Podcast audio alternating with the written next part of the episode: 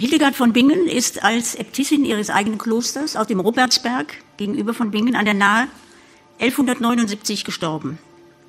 Sofort wurde in Rom der Heiligsprechungsprozess angestrengt. Es dauerte ein wenig, das wird ja alles sehr sorgsam gemacht im Vatikan. Und 1233 kam dann im Kloster auf dem Ruppertsberg ein Brief aus Rom an.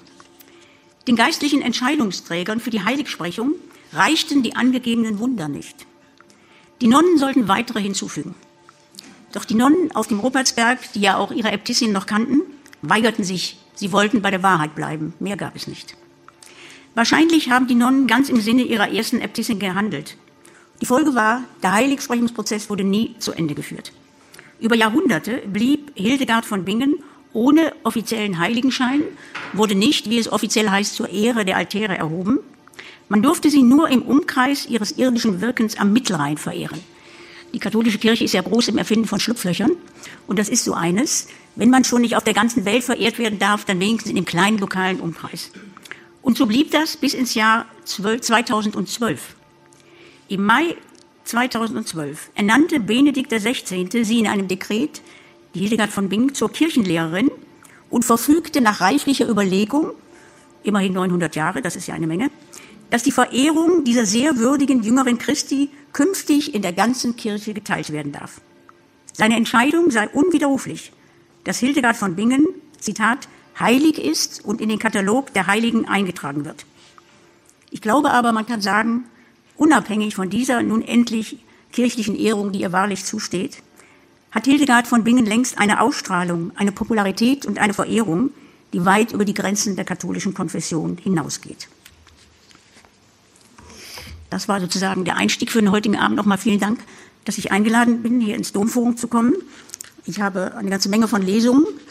Ich gebe zu, es ist auch nett, wenn man nicht erst nach Berlin oder Osnabrück fahren muss, sondern nur mit der 12 von Zollstock bis hierhin. Hat seine Vorteile.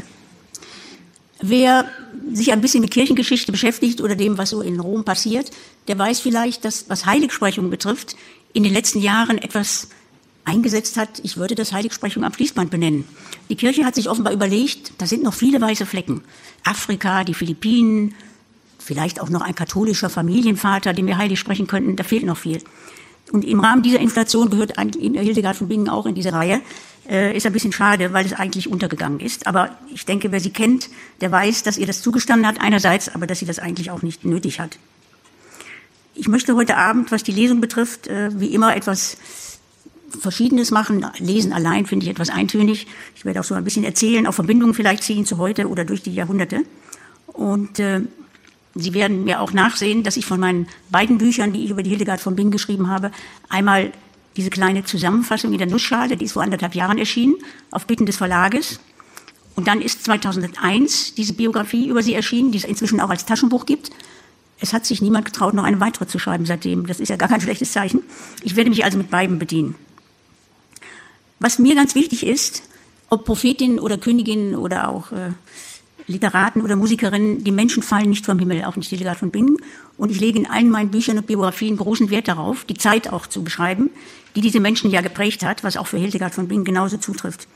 Und es ist auch eine Möglichkeit zu zeigen, dass Geschichte nichts Museales ist oder Schnee von gestern und dass die Vorstellungen, die wir vielleicht haben, dass die Geschichte so eine aufsteigende Fortschrittslinie ist von dem finsteren Mittelalter, wo die Hildegard lebte, hoch auf ins 21. Jahrhundert, wo wir dann etwas gnädig auf die arme Zeit früher zurückblicken. Es ist nicht so. Ganz im Gegenteil. Am Leben der Hildegard von Bingen zeigt sich, dass wer behauptet, dass Kirche, Glauben und Religion nicht verändert werden darf, weil das ja Dinge sind, die immer schon so waren, der irrt sich gewaltig. Denn zu den Realitäten der Geschichte gehören Entwicklungen, gehören Veränderungen, Fortschritte und auch Rückschritte. Und das gilt, wie gesagt, für diese Person und auch für das Jahrhundert. Die Hildegard von Bingen hatte ein zweifaches Glück. Einmal, sie hatte ein sehr langes Leben, 81 Jahre ist sie geworden, das ist selten. Äh, geboren 1098 und gestorben 1171. Sie hat also das 12. Jahrhundert fast ganz durchmessen. Das ist sehr wichtig, wie Sie gleich hören werden. Und sie ist sozusagen wie ein riesiger Kontinent, was ihre Persönlichkeit und ihr Leben betrifft. Aber sie ist keine einsame Insel. Sie war verbunden mit ihrer Zeit. Und sie hatte zweitens das Glück, und dazu konnte sie gar nichts, aber das gehört auch dazu, dass sie mit ihrem Leben ein Zeitfenster in der Kirchengeschichte vor allem erwischt hat, nämlich das 12. Jahrhundert.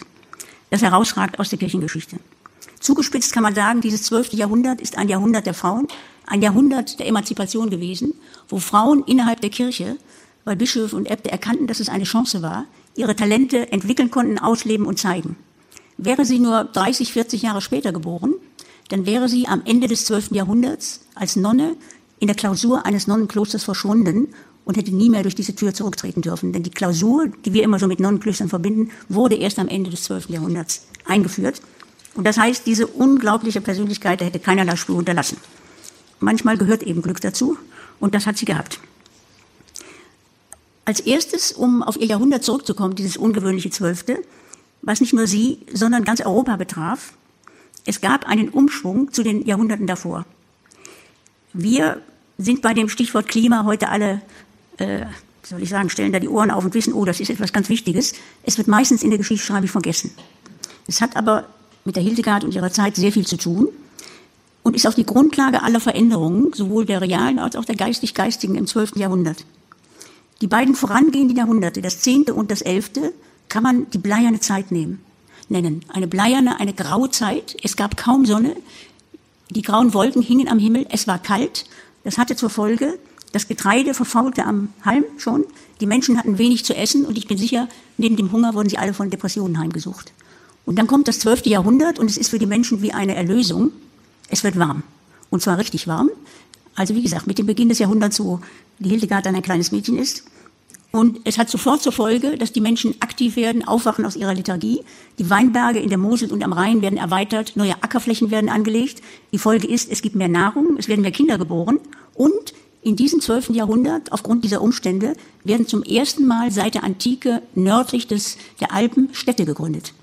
Freiburg ist die allererste. Und in diesen Städten wächst dann heran eine neue Gesellschaft, das Bürgertum, Handwerker, Unternehmer. Und es ist nicht übertrieben zu sagen, dass die Wurzeln unserer Demokratie in diese bürgerliche städtische Gesellschaft im 12. Jahrhundert zurückkehren.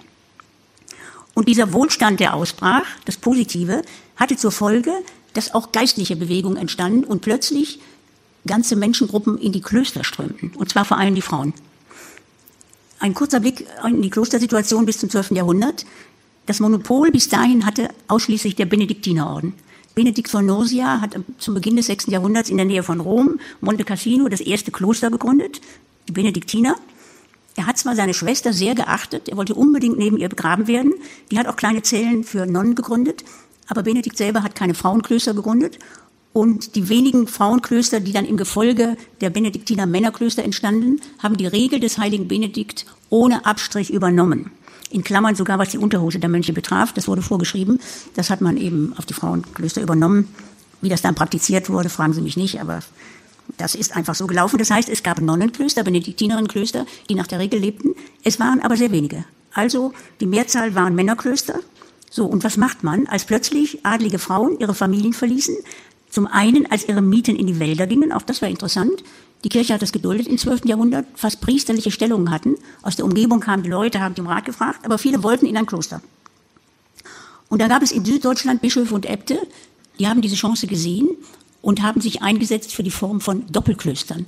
Das allererste ist Hirsau im Schwarzwald und andere haben das nachgemacht mit dem Segen der Kirche. Das heißt, an ein männliches Kloster wurden kleine bauliche Frauenzellen angeschlossen die unterstanden aber auch dem Abt und es blieb bei der einen großen Kirche, wo sich Mönche und Nonnen trafen zur Liturgie. Interessant ist, die haben sich sehr ausgebreitet, dann auch am Niederrhein, aber auch nur während dieses zwölften Jahrhunderts. Am Ende des zwölften Jahrhunderts erkannte die Kirche, nee, das wollen wir lieber nicht, das ist uns alles zu modern, hat das beendet und hat alle Spuren wieder ausgewischt von diesen Doppelklöstern. Und die wurden erst Jahrhunderte später wieder entdeckt, weil in diesen Doppelklöstern die Mönche und die Nonnen auf dem gleichen Friedhof beerdigt wurden. Und als man irgendwann mal anfing, die Friedhöfe aufzuarbeiten und da ein bisschen zu graben, da entdeckte man Frauenknochen und fragte sich, was ist das denn? Und das war sozusagen der Anfang, um wieder die Doppelklöster und ihre Existenz im 12. Jahrhundert zu entdecken. Das ist wichtig und nun sind wir auch endlich bei Hildegard von Bingen, denn das wichtigste Datum ist ihre, in ihrem Leben ist sicherlich das Jahr 1112. Da war sie 14 Jahre alt und da ist sie von ihren Eltern als Gabe Gottes mit drei anderen Frauen an das Kloster, die sie Bodenberg übergeben worden, ein reines Männerkloster der Benediktiner. Die Familie der Hildegard lebte in der Nähe von Alzey, Bermersdorf, also in der Pfalz. Und das war so ein Tagesritt bis zum Disibodenkloster. Und es gab eine 20-jährige Adlige, Jutta von Sponheim, das war die Leiterin, und die ist mit der Hildegard, 14 Jahre alt, und zwei anderen jungen Frauen in diesem Kloster mit Zustimmung des Abtes aufgenommen worden, um dort eine kleine weibliche Parzelle zu gründen. Der Abt hat das auch nicht nur um Gotteslohn getan, denn diese jungen Frauen kamen als Bräute Christi und brachten als Morgengabe, sie waren ja alle aus adligem Hause, Grundstücke mit, die dem Kloster übergeben wurden. Also es war auch kein schlechtes Geschäft. Hier im Disi Bodenberg, äh, vielleicht war jemand mal schon von Ihnen dort, äh, es steht nichts mehr von diesem Kloster. Es gab eine tolle Kirche, die gebaut worden ist, aber man sieht noch die Umrisse mit Steinen auf dem Disi Bodenberg.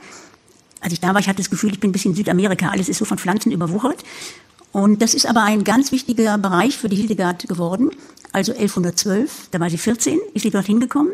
Und bis 1150, also 38 Jahre, hat sie dort in dieser kleinen Gruppe, die sich ein bisschen erweitert hat, auf ungefähr zwölf Frauen, gelebt. Als Nonne kann man das nennen, obwohl es keine Nonne in unserem Sinne wie in einem Frauenkloster war. Sie hat dort ihre Berufung zur Prophetin erlebt. Sie hat dort angefangen, ihr erstes Buch, ihr Visionsbuch Skivias zu schreiben. Und sie ist dann 1150 von diesem Kloster geschieden und weil sie eine Vision hatte, die ihr sagte, du sollst dein eigenes Kloster bauen am Ruppertsberg bei Bingen. Und da ist sie dann Äbtissin geworden, auch wenn auch gleich gegen Widerstände, und hat dort ihr eigenes Kloster gebaut. Und das ist ein zweiter Abschnitt dann in ihrem Leben gewesen. Und ich möchte Ihnen jetzt ein bisschen vorlesen, in welcher Situation sie war, was sie sozusagen, wenn ich es mal zusammenfasse, in diesen Jahren im Kloster Disi Bodenberg erlebt hat, mitgenommen, aufgenommen und was sie dann sozusagen zur Prophetin berufen hat. Die Hildegard von Bingen war wirklich ein Multitalent. Zuerst einmal war sie eine Schriftstellerin und äh, man kann sagen, dass ihr schriftstellerisches Werk nicht nur alles übertrifft, was Frauen bis um diese Zeit, bis im 12. Jahrhundert geschrieben haben. Selbst von männlichen Berühmtheiten des Mittelalters ist kaum ein so umfangreiches Textwerk wie überliefert worden wie ihre Bände. Das zweite war, sie war eine Prophetin. Als Prophetin hatte Hildegard einen Ruf erworben, dann noch auf dem Disi Bodenberg, der weit über die Grenzen des Deutschen Reiches hinausging und sie hat dann als eigene Äbtissin später mit Königen und Päpsten und Erzbischöfen korrespondiert. Sie sah sich als eine von Gott auserwählte Prophetin und hat in ihrem ersten Buch Skivias, man weiß nicht recht, wie man den Titel deuten soll, Skivias, Wisse die Wege, kann man es übersetzen. Warum sie das genommen hat, wir wissen es nicht. Aber es ist eben ihr Buch, ihr erstes Skivias. Sie hat dort geschrieben, sie habe die göttliche Zusage bekommen, dass ihre Visionen, ich zitiere, alles übertrafen, was die alten Seher an Geheimnissen schauen durften. Das heißt, die alten Seher, das waren die Propheten des Alten Testamentes. Zugleich, und das ist sehr interessant, hat Hildegard ihr Leben lang vehement in allen ihren Büchern immer wieder beschworen, dass sie ihre Visionen nicht in Ekstase erlebte, sondern, ich zitiere, nicht im Traum und nicht im Rausch, sondern hellwach. Das heißt, die Hildegard von Bingen ist keine Mystikerin.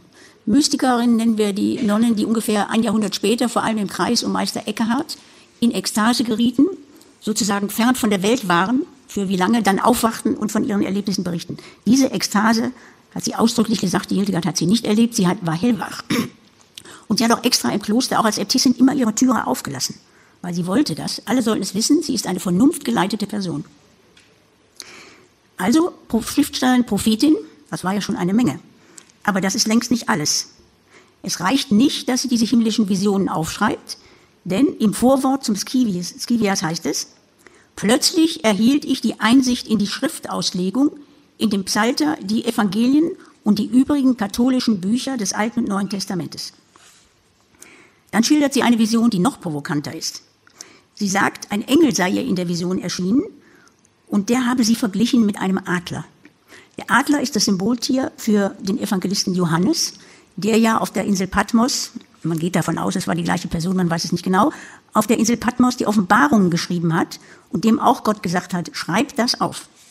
Also, sie wird verglichen von einem Engel mit dem Adler und mit dem Johannes.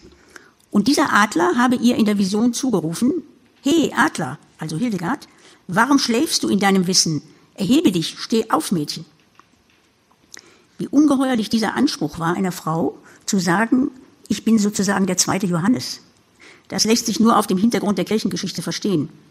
Denn nach einem Wort des Apostels Paulus, das kennen ja sicher etliche von Ihnen, hatte die Frau in der Gemeinde und damit in der Öffentlichkeit zu schweigen. Und es kommt hinzu, dass in Hildegards Jahrhundert und für viele folgende, und ich glaube auch noch bis heute, das Monopol auf die Auslegung der Bibel bei den zu Priestern geweihten Männern lag. Hildegard ging also noch weiter. Die Äbtissin legte die Bibel nicht nur in Büchern aus, sondern sie ist dann auch, als sie älter war, gereist. Es gibt zwar keine Dokumente, wo man wirklich schwarz auf weiß nachlesen könnte. Sie war in Trier und sie war in, am Main. Aber die Historiker neigen doch dazu, das ist so exakt in der mündlichen Überlieferung überschrieben, dass es stimmt. Und sie war zum Beispiel 1193 auch in Köln. Und die hat im Domkapitel gehörig die Leviten gelesen. Also ich weiß nicht, äh, heute ist ja eine Sensation, dass das Domkapitel erklärt, es darf endlich eine Frau die Bastion der Domschweizer mit aufbrechen. Also das wäre, glaube ich, der Hildegard ziemlich lächerlich vorgekommen. Ähm, also Sie sehen mal, das finstere Mittelalter ist in vielen nicht so finster. Wie gesagt, sie hat im Domkapitel äh, die Leviten gelesen und das wissen wir wirklich, weil die ihr anschließend auch noch geschrieben haben, sie soll doch diese Predigt, die sie gehalten hat, ihnen schriftlich schicken und das hat sie auch gemacht. Also eine ganz ungewöhnliche Frau, aber, und das ist entscheidend, das war wirklich in diesem 12. Jahrhundert möglich. Die Hildegard hat ihr erstes Buch Kivias im ersten Jahr als Äbtissin auf dem Ruppertsberg 1191 beendet. Und äh, dieses Kloster hat sie gegen sehr viele Widerstände bezogen. Der Abt auf dem Bisi-Bodenberg wollte sie nicht äh, ziehen lassen. Sie war inzwischen eine bekannte Prophetin. Das heißt, es kamen viele Menschen zum Bisi-Bodenberg. Und was machten die? Die kauften Kerzen und zündeten sie an. Und das ging alles in die Kasse des Klosters. Und als die Hildegard dem Abt sagte, ich habe eine Vision gehabt und der Engel hat mir gesagt, ich soll nach Bingen ziehen, da sagte der Abt, kommt nicht in Frage. Und er hatte auch kirchenrechtlich recht, denn für Mönche und Nonnen gilt die sogenannte Stabilitas Loci. Sie dürfen nur immer in dem Kloster bleiben, wo sie sind. Aber für eine Prophetin gelten eben andere äh, Gesetze. Und was hat die Hildegard gemacht? Sie ist in den Visionsstreik getreten. Und eine Prophetin, die keine Visionen mehr hatte, die nutzte dem Bisi Bodenberg dann auch nichts. Hat auch gleichzeitig ihre Kontakte zum Bischof nach Mainz äh, spielen lassen und so ist sie dann fortgezogen und hat dort ihr eigenes Kloster erbauen können. Die Hildegard von Bingen, denke ich, kann man beschreiben als risikobereit und realistisch zugleich.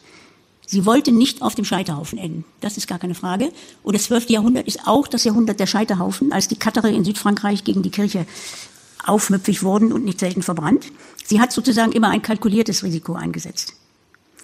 Doch wir sollten nicht vergessen, wohin die Grenzübertritte und Wagnisse die Prophetin wirklich führen würde, das wusste sie selber nicht. Also sie hat schon ein gewisses Risiko auf sich genommen, so aufzutreten. Aber nicht ohne Grund hat sie eben auch immer wieder gesagt, ich bin die Prophetin Gottes und darüber lasse ich überhaupt nicht diskutieren. Und das hat man dann auch anerkannt. Hildegard wurde auch aktiv. Sie wollte ihr Bild für die Nachwelt prägen und festhalten. So wie die Prophetin ihre spontanen Visionen im Nachhinein bei der Reinschrift redigierte, das ist interessant, es haben sich Wachstafeln erhalten, in die hat die Hildegard von Bingen ihre allerersten Entwurf für die Vision eingeritzt. Das war damals üblich. Und auf schönes Pergament wurden die dann später in der Schreibstufe ihrer Nonnen auf dem äh, Robertsberg geschrieben. Es haben sich aber äh, Wachstafeln erhalten, wo sie mit ihrem Vertrauten, dem Mönch Vollmer, offenbar die Visionen redigiert hat. Also die Nonne war auch befähigt und befugt, die Visionen, die sie bekommen hat, ein bisschen zu verändern und zu redigieren. Das hat sie gemacht und sie hatte da keine Hemmung. Und sie hat dann auch eine Briefsammlung herausgegeben von den Menschen, die ihr geschrieben haben. Sie bekam sehr viele Briefe aus äh, überall von Europa, wo sie um Rat gefragt, wurde. Der Kaiser war dabei, es waren auch Erzbischöfe dabei. Sie hat aber dann auch einige Briefe in diese Sammlung aufgenommen. Also ich mag das Wort gar nicht mehr hören, aber es waren sozusagen Fake News. Angeblich haben alle Päpste zu ihren Lebzeiten ihr geschrieben, man weiß, das ist nicht wahr. Aber sie wollte damit einfach für die Nachwelt festhalten, ich bin eine bedeutende Persönlichkeit und äh, damals hatte man keine Archive und das haben alle gemacht. Also ein bisschen geschummelt und ein bisschen äh, die Adressaten verändert. Das war damals nichts Besonderes. Vielleicht hat sie das auch gemacht, weil sie im Laufe ihres Lebens eine bittere Erkenntnis haben musste. Sie ist zweifellos eine der großen Theologen des 12. Jahrhunderts. Ich hoffe, ich kann das Ihnen ein bisschen noch, noch auch äh, überzeugend nahebringen. Und sie musste aber sehen, ihre Schriften wurden von den gelehrten Magistern in den Domschulen an denen der wissenschaftliche, natürlich ausschließlich männliche Nachwuchs für die Kirche und die Priester ausgebildet wurde, nicht aufgenommen wurde. Das passte nicht ins Karrieremuster und darum ist sie dann auch erst einmal für Jahrhunderte mit ihrem Werk vergessen worden. Das ist ähnlich so, man kann es vergleichen, obwohl die Zeit viel kürzer ist, was den Malerinnen des 19. Jahrhunderts passierte auch zuvor. Die wurden einfach nicht in den Kanon der Kunstakademien aufgenommen und wenn sie nicht von jemandem etwas hören, dann wissen sie ja gar nicht, dass es sie gegeben hat. Also sie wurde, obwohl sie hochtheologische Bücher geschrieben hat, nicht in diesen Kanon aufgenommen und das war ihr klar. Es hat sie aber nicht davon abgehalten, ihre Bücher zu Lebzeiten zu veröffentlichen. Sie entwickelte ein ehrgeiziges Programm als eigenständige Theologin, die mit den neuesten Strömungen ihrer Zeit vertraut war. Wie ein roter Faden zieht sich durch drei Visionsbücher, die sie geschrieben hat, unabhängig von den naturwissenschaftlichen Büchern, die komme ich auch noch zu sprechen, die Grundlage für das Projekt einer menschenfreundlichen Theologie. Gott ist nicht mehr der strenge Richter, sondern ein Gott voller Mitgefühl. Zitat aus einem Hildegard-Buch, denn die Barmherzigkeit Gottes beugt sich in liebevollem Mitleiden zu den Menschen. Der Mensch, so Hildegard von Bingen, hat als Abbild Gottes eine ganz besondere Würde. Du hast nämlich vor allen anderen deiner Geschöpfe dem Menschen hohe und bewundernswerte Würde verliehen. Dabei versteht Hildegard von Bingen, und das ergibt sich ganz klar aus dem Zusammenhang, unter Menschen immer Mann und Frau. Und sie macht an vielen Beispielen in ihren Büchern klar, dass die Frau in ihrer Beziehung zu Gott dem Manne in allem gleichrangig ist. Nun ist sie nicht vom Himmel gefallen mit ihrer modernen Theologie, sondern das Interessante ist, dass die Anfänge dieser modernen Theologie eben in das 12. Jahrhundert zurückgehen und sie hat sie aufgenommen, auch wenn sie damals gar nicht unumstritten war. Allerdings in den dann folgenden äh, theologischen Lehrbüchern wird immer nur den Männern des 12. Jahrhunderts die Ehre angetan, dass sie diese moderne Theologie gegründet hätten. Einer der wichtigsten ist Peter oder Petrus Abelard. Der war Mönch in Paris Vielleicht ist er manchen bekannt durch seine Liebesgeschichte mit der Nonne Eloise. Das ist wieder eine Sache für sich. Der Abelard war auch ein äh, guter Theologe und er hat eine ganz neue Begründung gegeben für eine zentrale christliche Heilsbotschaft, nämlich die Erlösung durch den Opfertod Christo am Kreuz. Der Magister aus Paris, also Abelard, weigerte sich, in diesem Tod ein Tauschgeschäft zu sehen, bei dem das Blut Christi der von Gott geforderte Kaufpreis ist, um die Menschen der Macht des Teufels zu entreißen und die göttliche Ehre wiederherzustellen. So war bis ins 12. Jahrhundert der Tod Christi erklärt worden, den Menschen. Das geht hier um ein Tauschgeschäft. Gott war so böse, dass sein Sohn sterben musste, damit die Menschen erlöst wurden. Für den Abelard aber beweist dieser schmachvolle Tod ausschließlich Gottes unendliche Liebe zu den Menschen. Und nichts anderes, sagt Hildegard dann in ihrem Buch Scivias, wenn sie schreibt, durch das herzliche väterliche Erbarmen geschieht Erlösung. Erst im Zusammenhang mit den geistigen Strömungen ihrer Zeit wird erkennbar, dass Hildegard von Bingen damit sehr kühn theologisches Neuland beschritten hat. Der Aufbruch zu den neuen Ufern in der Theologie am Ende und am Umschwung zum 12. Jahrhundert betrifft nicht nur diese Theologie über den Kreuzestod Gottes, sondern vor allem auch das traditionelle Gottesbild. Während sich die starren politischen und sozialen Ordnungen lockern, siehe die neuen Gesellschaften in den Städten, entdecken die Sensiblen unter den Theologen einen Christus, der nicht ehrerbietige und emotionslose Anbetung fordert, sondern menschliches Mitleiden. Ich zitiere Ihnen einen damaligen sehr bekannten Theologen. So sehr ich kann, wenn auch nicht so viel wie ich wollte, denke ich an deine Passion, deine Schläge, deine Geißelung, dein Kreuz, deine Wunden, wie du für mich getötet worden bist, wie du für das Begräbnis vorbereitet wurdest. Derjenige, der das sagte und geschrieben hat, ist Anselm, er wurde 1033 in Italien geboren. Sie kennen ihn als Anselm von Canterbury. Damals war es überhaupt nichts Besonderes, dass einer in Italien geboren wurde, Abt in der Normandie war und schließlich in England als äh, Erzbischof landete. Es gab keine Nationen, da waren keine Häuschen, wo man Grenzen überschreiten musste. Man musste einfach seine Füße nehmen oder ein Pferd und konnte quer durch Europa gehen. Und die Sprache, die man ja überall verstand, war das Latein der Theologen. Dieser Anselm von Canterbury ist eigentlich bekannt für den Versuch, den christlichen Glauben allein und überzeugend mit vernünftigen Argumenten zu begründen. Und darüber hat man eigentlich vergessen, dass er noch eine ganz andere, nämlich sehr persönliche Frömmigkeitsseite hatte. Statt einen fernen, unnahbaren Gott zu verehren, findet Anselm von Canterbury in der Identifikation mit dem Leiden des Menschen Christus die tröstliche Gewissheit, dass die eigenen irdischen Leiden nicht vergeben sind. Und den Christus, den er dort sieht am Kreuz und der leidet, der führt ihn zu einer ganz erstaunlichen Parallele. Auf Erden führt das Mitleiden mit dem menschlichen Gottessohn zu einer Erschütterung, die das Herz des Gläubigen für neue Erfahrungen öffnet. Sie verändert das Glaubensleben des Anselm von Canterbury dermaßen, dass er nun Maria in den Blick nimmt und meditiert. Zitat des Anselm. Was kann ich zu den Bächen sagen, die aus deinen reinsten Augen flossen, als du deinen einzigen Sohn vor dir sahst, gefesselt, geschlagen und verwundet? Und weil emotionale Qualitäten nun entscheidend sind in der Religion, in der Theologie, überwindet der Gottessohn, zu dem der Mönch und Bischof Anselm betet, sogar die Geschlechtergrenzen. Und der Anselm von Canterbury hat vor über 900 Jahren aufgeschrieben und gebetet, du Jesus, guter Meister, bist nicht auch du Mutter? Oder ist nicht Mutter, wer wie die Henne ihre Küchlein unter ihre Flügel sammelt? Darum bist du, Meister und Gott, noch mehr Mutter. Also wer sich aufregt über die feministische Theologie und den Versuch, Gott nicht nur männlich zu sehen, der braucht mal nur ins äh, 11. Jahrhundert zu sehen, zu Anselm von Canterbury. Der hatte ähnliche Empfinden, was Gott und sozusagen die persönliche emotionale Beziehung der Christen zu diesem Gott betrifft. Und von dieser Theologie des Anselm von Canterbury hat ganz offensichtlich die Äbtissin auf dem Rupertsberg und auch vorher schon die Nonne in Anführungszeichen auf dem diese Bodenberg Kenntnis erhalten. Und dazu vielleicht noch in Klammern. Es hat bis ins 20. Jahrhundert gedauert, dass die Historiker überhaupt bereit waren anzuerkennen, dass Frauen Anteil hatten am mündlichen Wissen ihrer Zeit. Bis dahin war man ganz klar, die Männer haben sich unterhalten, die haben das weitergetragen, aber Frauen, man hatte das Bild des 19. Jahrhunderts, die waren zuständig für Kinderküche, Kirche. Das klingt flapsig, aber es war so. Und das hat man zurückprojektiert ins 12. Jahrhundert. Also, da hat sich doch kein Erzbischof mit der Äbtissin auf dem Robertsberg unterhalten und das ist falsch.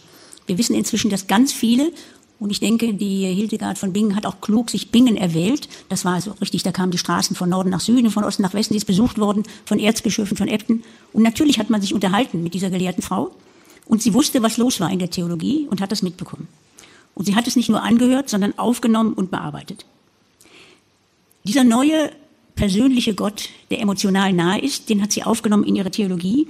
Aber sie hat am Anfang ihres allerersten Buches erstmal den sozusagen alten autoritären Gott an die erste Stelle gesetzt. Sie schreibt, ich sah einen großen eisenfarbenen Berg. Darauf thronte eine Gestalt von solchem Glanz, dass ihre Herrlichkeit meine Augen blendeten. Ich erkannte einen runden Königsthron. Auf ihm thronte ein lebendiges Wesen, das von wunderbarer Herrlichkeit leuchtete. Und von dem Leuchtenden, der auf dem Thron saß, ging ein großer goldener Lichtkreis wie ein Morgenrot aus. Er sandte einen ganz schreckenerregenden Glanz aus, nämlich steinfarben, stahlfarbig und feuerrot. Dieser Herrschergott und himmlische König, das ist derjenige, den die Kirche auch bis ins 11. Jahrhundert verehrt hat. Und den setzt Hildegard von Bingen, denke ich, ganz bewusst an den Anfang ihrer Visionsgeschichte, um zu sagen, dieser Gott ist es, der mich zur Prophetin berufen hat. Diese Autorität braucht sie. Denn sie wusste ja nicht, ob sie angefeindet wird, ob ihre Vision als teuflisch benannt worden äh, wären und ob sie nicht doch auf dem Scheiterhaufen landet. Das ist nicht passiert. Aber nachdem sie also das fest, sozusagen einmal festgesetzt hat, dieser Gott, der hat mich berufen, dann kommt in allen ihren Büchern viel häufiger jener andere Gott vor, der in der Epoche des religiösen Aufbruchs ein menschliches, ja sogar teilweise mütterliches Gesicht annimmt und sich seinen Geschöpfen in Liebe und Barmherzigkeit zuwendet. Und so heißt es im Buch Skivias, durch den Lebensquell des Wortes kam nämlich die umarmende Mutterliebe Gottes zu uns.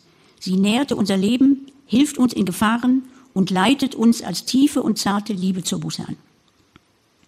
Der Gott, den Hildegard durch die Stimme des lebendigen Lichts verkündet, ist den Menschen nicht fern, sondern wie eine Mutter nahe in ihren alltäglichen Sorgen und Leiden. Noch ein Zitat aus Givias. Die göttliche Barmherzigkeit zeigt zusammen mit der Gnade Gottes das große Mitgefühl der barmherzigen Augen seiner so vielen Erbarmungen, welche auf die Schmerzen der Menschen blicken, die Gott folgen. Es ist eine sehr tröstliche Botschaft, die die Prophetin bereithält. Denn die Barmherzigkeit Gottes beugt sich in liebevollem Mitleiden zu den Menschen und erduldet ihr Elend mit.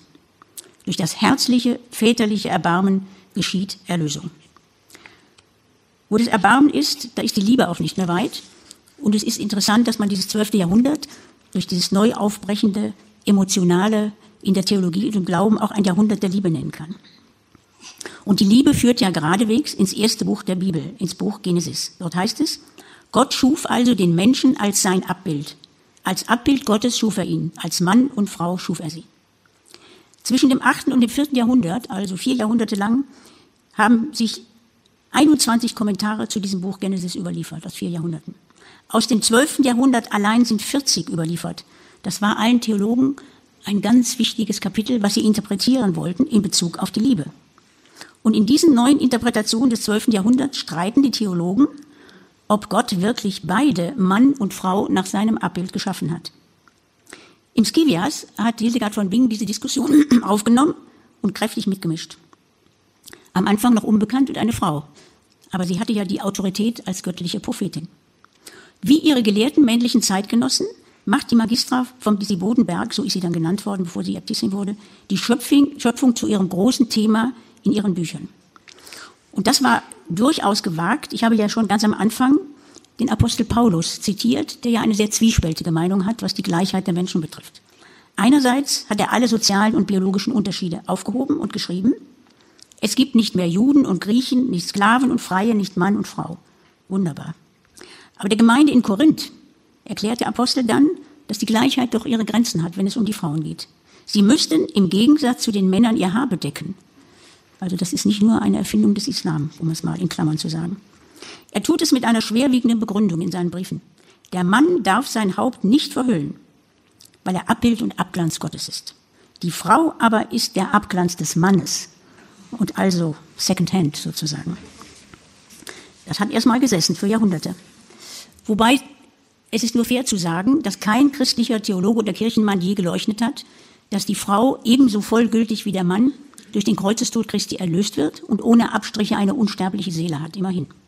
Doch die gelehrten Männer des 12. Jahrhunderts, die so viel von der Liebe hielten, lobten ihren Paulus sehr und argumentierten spitzfindig, dass der Mann eben doch direkt von Gott geschaffen wurde, die Frau aber aus dem Mann hervorging. Wir kennen die Argumentation. Und daraus leiteten sie ungebrochen die untergeordnete Stellung der Frau im irdischen Leben als göttliche Führung ab. Und so ist es ja lang genug geblieben. Hildegard, die Prophetin vom Disi Bodenberg, war entschieden anderer Meinung und sie hat das in ihren Büchern kundgetan. Und mit vielfältigen Argumenten immer wieder die gleichberechtigte Schöpfung der Frau aus theologischer Sicht dargestellt. Ich zitiere Hildegard Skivias, denn der Mensch ist Gott sehr teuer, weil er ihn zu seinem Bild und Gleichnis schuf. Und wie gesagt, es besteht kein Zweifel, wenn Hildegard von Mensch spricht, sind immer Mann und Frau gemeint. Geradezu demonstrativ wird die Prophetin in ihrem Buch Kivias vom lebendigen Licht und selbst von Gott selber immer wieder als Mensch angesprochen, sodass jeder weiß, Mensch, das ist sie, die Frau Hildegard. Und Hildegard nutzt auffällig oft unterschiedliche Themenbereiche in ihren Büchern, um die Stellung der Frau gegenüber traditioneller theologischer Lehre aufzuwerten und ihre Interpretation von Mensch deutlich zu machen. In einer Vision, die sie schildert über den Tag der großen Offenbarung am Ende aller Zeiten, die sie gesehen hat, mit hellwachem Verstand, wie gesagt, schreibt sie. Und ich hörte eine Stimme mit lautem Ruf über den ganzen Erdkreis erschallen. Sie rief, O ihr Menschenkinder, die ihr in der Erde ruht, erhebt euch alle. Und siehe da, alles menschliche Gebein an jedem Ort der Erde sammelte sich augenblicklich und bedeckte sich mit seinem Fleisch. Und alle Menschen erstanden mit ihren unversehrten Gliedern und Leibern je nach ihrem Geschlecht. Zitat Hildegard. Da hat der heilige Augustinus sich im Grabe umgedreht. Denn der schwärmte von asexuellen Paradiesesleibern. Das ist 6. Jahrhundert nach Christus, aber die große Autorität in der katholischen Kirche. Und nun hat im 12. Jahrhundert in die Nonne vom Disi Bodenberg und spätere Äbtissin widerlegt. Sie war überzeugt, die Menschen werden auferstehen, je nach ihrem Geschlecht. In Hildegards Himmel also leben Frauen und Männer, denen es an nichts fehlt. Und immer wieder kommt Hildegard auf dieses theologische Gleichgewicht zurück. Die Überschrift beim Stichwort Taufe heißt bei ihr, dass Gott jederzeit Menschen jeglichen Alters und Geschlechts, nämlich des männlichen und des weiblichen, in der Taufe gültig aufnimmt. Das ist so prononciert immer wieder gesagt, dass es ganz klar ist, dass es gegen die männliche Theologie ihres Zeitalters geschrieben worden ist. Das Interessante ist, und auch das Unglaubliche gerade der Revolutionäre, dass sie nicht nur von der Liebe spricht, sondern auch, was für sie damit zusammengehört, von der Sexualität. Auch das finden Sie in den Büchern der männlichen Theologen nicht, aber sie hat da gar keine Hemmungen. Hildegard hat in ihren prophetischen Visionen öffentlich und selbstverständlich die Frauen vollwertig an der Seite der Männer in ihre Würde einbezogen. Und darum ist es für sie ebenso selbstverständlich, was Gott ihr in der fünften Vision des Buches Kivias sagt. Zitat, denn ich habe Leib und Seele zu einem Menschen vereinigt. Das heißt, Leib und Seele sind voneinander abhängig und ergänzen sich. Das Zitat geht weiter. Wort Gottes. Drei Wege trägt der Mensch in sich. Seele, Leib und Sinne. Auf ihnen läuft das menschliche Leben ab. Die Seele belebt den Leib und haucht ihm die Sinne ein. Der Leib zieht die Seele an sich und öffnet die Sinne. Die Sinne aber berühren die Seele und ziehen den Leib an sich. Der Mensch als Mittelpunkt des Kosmos lebt von der wechselseitigen Beziehung zu Himmel und Erde. Nochmal Zitat Hildegard. Der Himmel enthält das Licht, das Licht die Luft, die Luft die Vögel. Und die Erde nährt das Grün, das Grün die Frucht, die Frucht die Lebewesen. Der Mensch ist also eine Einheit von Körper und Seele, verankert im Himmel und auf Erden. Und nun geht es weiter. Wer den Körper nicht verteufelt, kann dies auch nicht mit der Sexualität tun. Die da hat sie keine Probleme mit, nach der kirchlichen Lehre ausschließlich zwischen Eheleuten sich abspielen darf, aber sie wird von ihr benannt. In der zweiten Vision von Skivias heißt es unter dem Begriff Schöpfung, dass aber die erste Frau aus dem Manne gebildet wurde, bezeichnet die eheliche Verbindung zwischen Mann und Frau. Denn er, also Gott, der die Frau vom Manne nahm, hat diese gute und ehrenhafte Vereinigung dazu bestimmt, Fleisch aus Fleisch zu bilden. so werden auch jetzt Mann und Frau ein Fleisch in der Liebesvereinigung zur Vermehrung des Menschengeschlechts. Daher muss auch zwischen beiden vollkommene Liebe herrschen wie zwischen den ersten Menschen. Zitat Hildegard von Bingen, 12. Jahrhundert. Die sexuelle Vereinigung ist eine Liebesvereinigung. Und damit bin ich wieder beim Kirchenvater Augustinus, der hatte nämlich andere Visionen. Er hätte vehement widersprochen. Nach Augustinus gab es kein Zurück zu der sogenannten lustfreien, unschuldigen Sexualität der ersten Menschen im Paradies. Denn seit Adam und Eva gegen Gottes ausdrückliches Gebot vom Baum der Erkenntnis gegessen hatten, so Augustinus, war der Mensch nach seiner Überzeugung für alle kommenden Generationen mit der Erbsünde belastet. Und diese Erbsünde manifestierte sich für den Kirchenvater in der Sexualität. Sie war im Kern vergiftet, für immer. Seit Adam und Eva einander nach ihrem Sündenfall erkannten, wie die Bibel sagte, sich und ihre Sexualität mit lustvollen Gefühlen erlebte. Also eine Liebesvereinigung, nein, das war für Augustinus nicht möglich, aber sehr wohl für die Prophetin Hildegard. Die Kirche baute, und ich sage, baut bis heute, auf die Erbsündenlehre des hochverehrten Augustinus auf. Der Zweck der Ehe besteht darin, Kinder zu zeugen und der Sexualität ein nützliches Ziel zu setzen. Ich denke, wir kommen erst von dieser Theorie weg, wenn Humane Vita widerrufen wird. Gott befohlen. Wer bei diesen sinnlichen Regungen, die bei nun mal bei der sexuellen Vereinigung entstehen, die nicht unterdrücken kann, der sündigt und muss anschließend den Priester beichten. Viele Theologen vor Hildegard von Bingen haben diese Nützlichkeitsthese unterstützt. Von einer guten und ehrenhaften Vereinigung, gar von einer Liebesvereinigung zwischen den Eheleuten, war bis zu den Worten der Hildegard von Bingen bis zum Anfang des 12. Jahrhunderts nirgendwo die Rede. Das heißt, Hildegard vertrat eine andere, liebevolle, menschenfreundliche Auffassung von Ehe und Sexualität. Ich mache jetzt mit dem Thema Theologie und Sexualität Schluss und äh, im Film würde man sagen Cut, glaube ich. Nicht? Dann kommt so ein Sprung und es kommt äh, etwas, was nicht direkt etwas damit zu tun, aber doch etwas sagt über Hildegard von Bingen.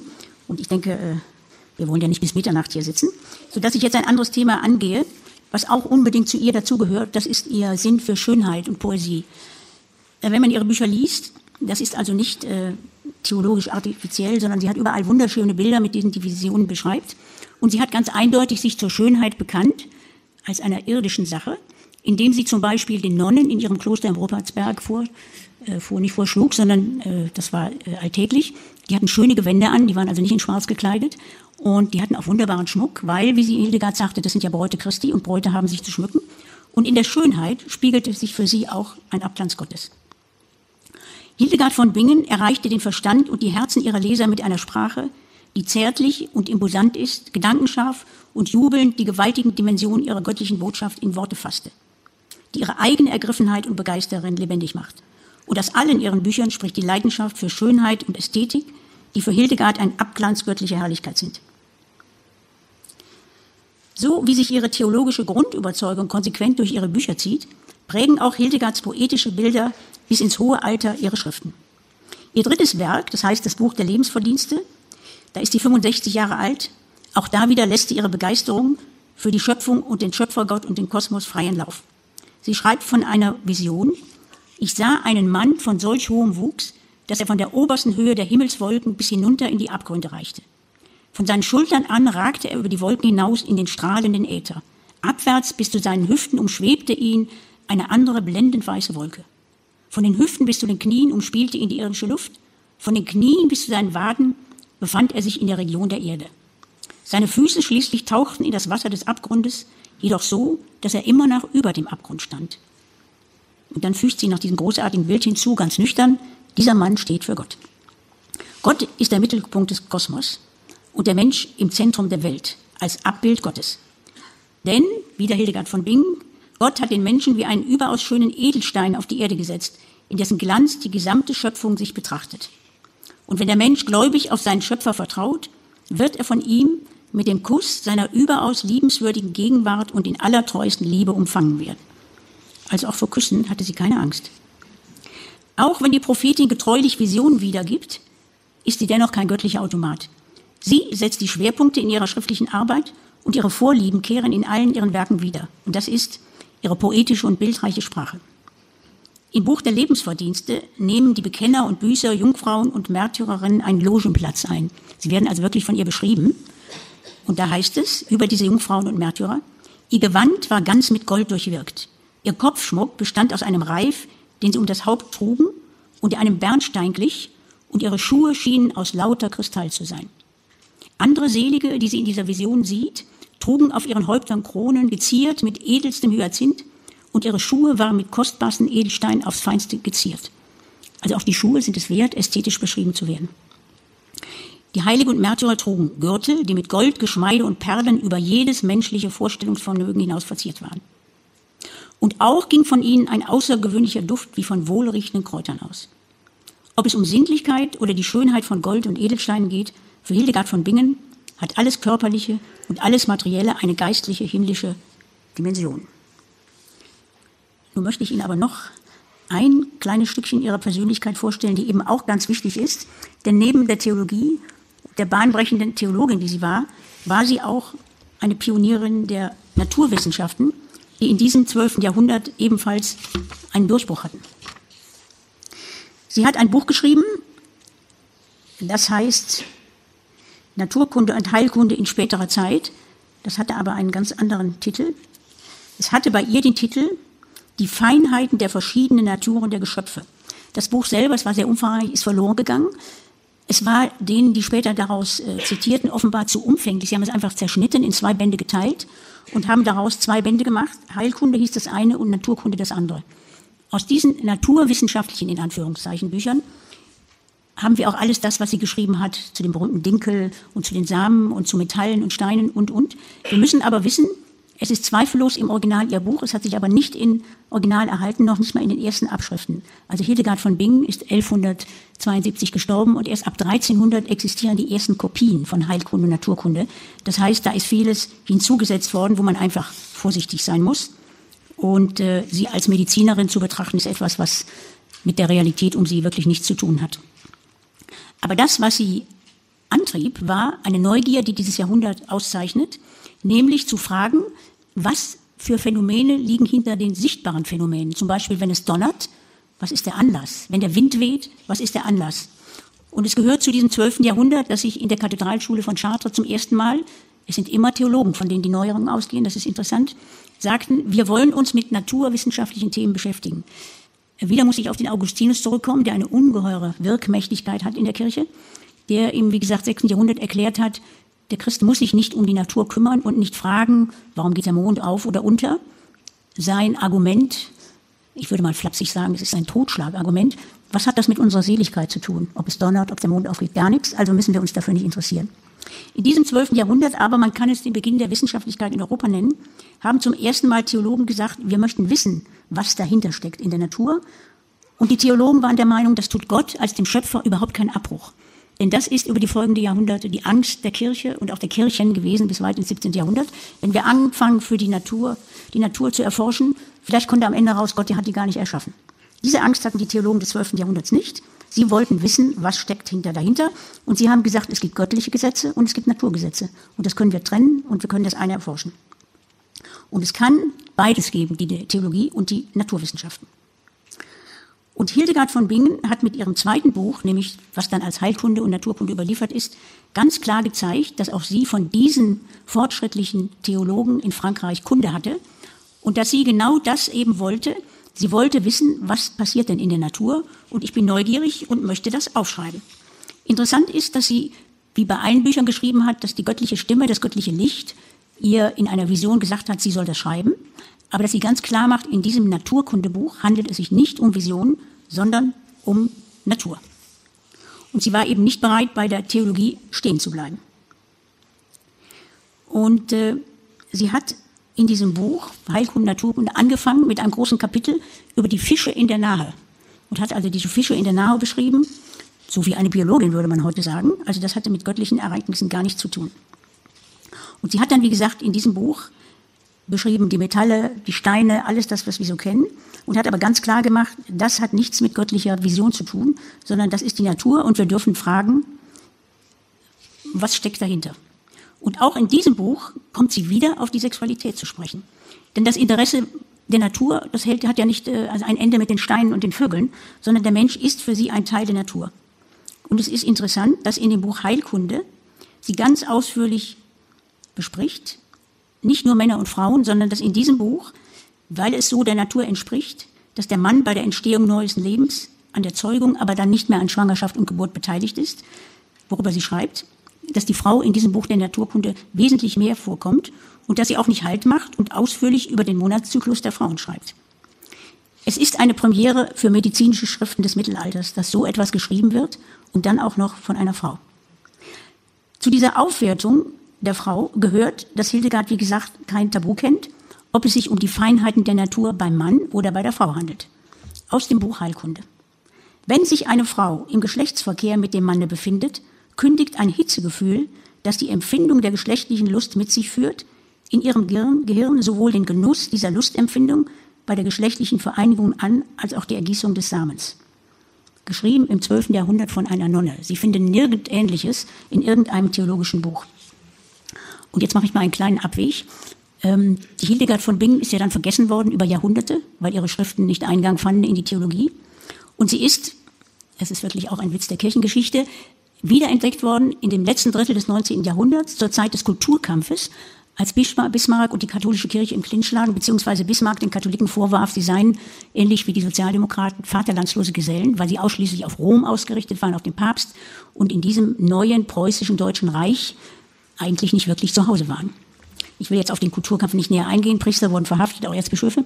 Und da gab es unter den Katholiken einige, die sich sagten, wir brauchen eine Person, um diesem, äh, dieser Lüge entgegenzutreten, beziehungsweise um zu beweisen, auch wir sind gute Deutsche. Und sie haben tatsächlich die Hildegard von Bingen ausgetragen, sind auf die Idee gekommen. Die kam ja aus einem adligen Geschlecht aus der Pfalz. Der konnte niemand vorwerfen, dass sie hörig war für Rom. Und so sind auch ihre Schriften langsam wieder entdeckt worden, übersetzt worden. Und Sie können sich vorstellen, im 19. Jahrhundert, als man dann anfing, ihre Schriften wieder zu entdecken und zu äh, übersetzen, als man auf solche Zitate kam im 19. Jahrhundert, als man ja noch nicht mal sagen durfte, eine Frau trägt eine Hose, sondern die hatte ja überhaupt keine Sexualität nach dem Frauenbild im 19. Jahrhundert. Da hat man seinen Augen nicht getraut, dieses zu lesen und hat prompt erklärt, das sind Fälschungen. Das ist der Hildegard von Bingen später sozusagen untergejubelt worden. Das nur nebenbei, wie es so in der Geschichtswissenschaft manchmal zugeht. Im 20. Jahrhundert hat man dieses wieder äh, beiseite geschoben und hat gesagt, nein, nein, das ist Originaltext. Und all ihre Bücher sind dann auch von Nonnen übersetzt worden im Nachhinein. Aber so ist es ihr dann gegangen. Das war den Herren, also wirklich, das war zu viel. Sie haben also jetzt gesehen, die Theologin, ein bisschen auch von der Naturwissenschaftlerin. Und ganz zum Schluss möchte ich aber der Hildegard von Bingen doch wieder das letzte Wort geben. Denn sie war ja eine Person von Fleisch und Blut und ich denke nicht umsonst haben so viele zu Lebzeiten, als sie bekannt war, ihr geschrieben und sie um Rat gebeten. Schon als sie im Kloster auf dem Disibodenberg war, hatte sich das rumgesprochen. Pilger kamen aus nah und fern, um sich bei ihr Rat und Trost zu holen. Und dann, nach dem Umzug in ihr eigenes Kloster, schwoll der Eingang der schriftlichen Anfragen so an, dass die Nonnen wahrscheinlich schon um 1143 Kopien von den Briefen der Äbtissin, die sie schrieb und auch die sie bekam, in Serie herstellten. Die Hildegard war auch ein gutes Marketinggenie. Also sie wusste, wie man sich in der Welt bekannt macht und wie sie ihre Stellung für die späteren Jahrhunderte halten könnte, wenn man schon, wie ihr klar war, ihre theologischen Bücher nicht lesen würde. Aber dann vielleicht die Briefe von Äbtissinnen und Äbten, die ihr geschrieben haben. Die Bedürfnisse, die in diesem Schreiben an die Hildegard von Bingen ein Ventil fanden und der Drang der Prophetin intimste Ängste, Sehnsüchte, Sehnsüchte und Gedanken preiszugeben, ist wirklich bewegend. Es gibt kein ähnliches Zeugnis über die Innenwelt der Menschen des 12. Jahrhunderts als diese Briefe an Hildegard von Bingen, auch wenn es sich um eine schmale, privilegierte Gruppe handelt, die natürlich des Schreibens kundig sein musste.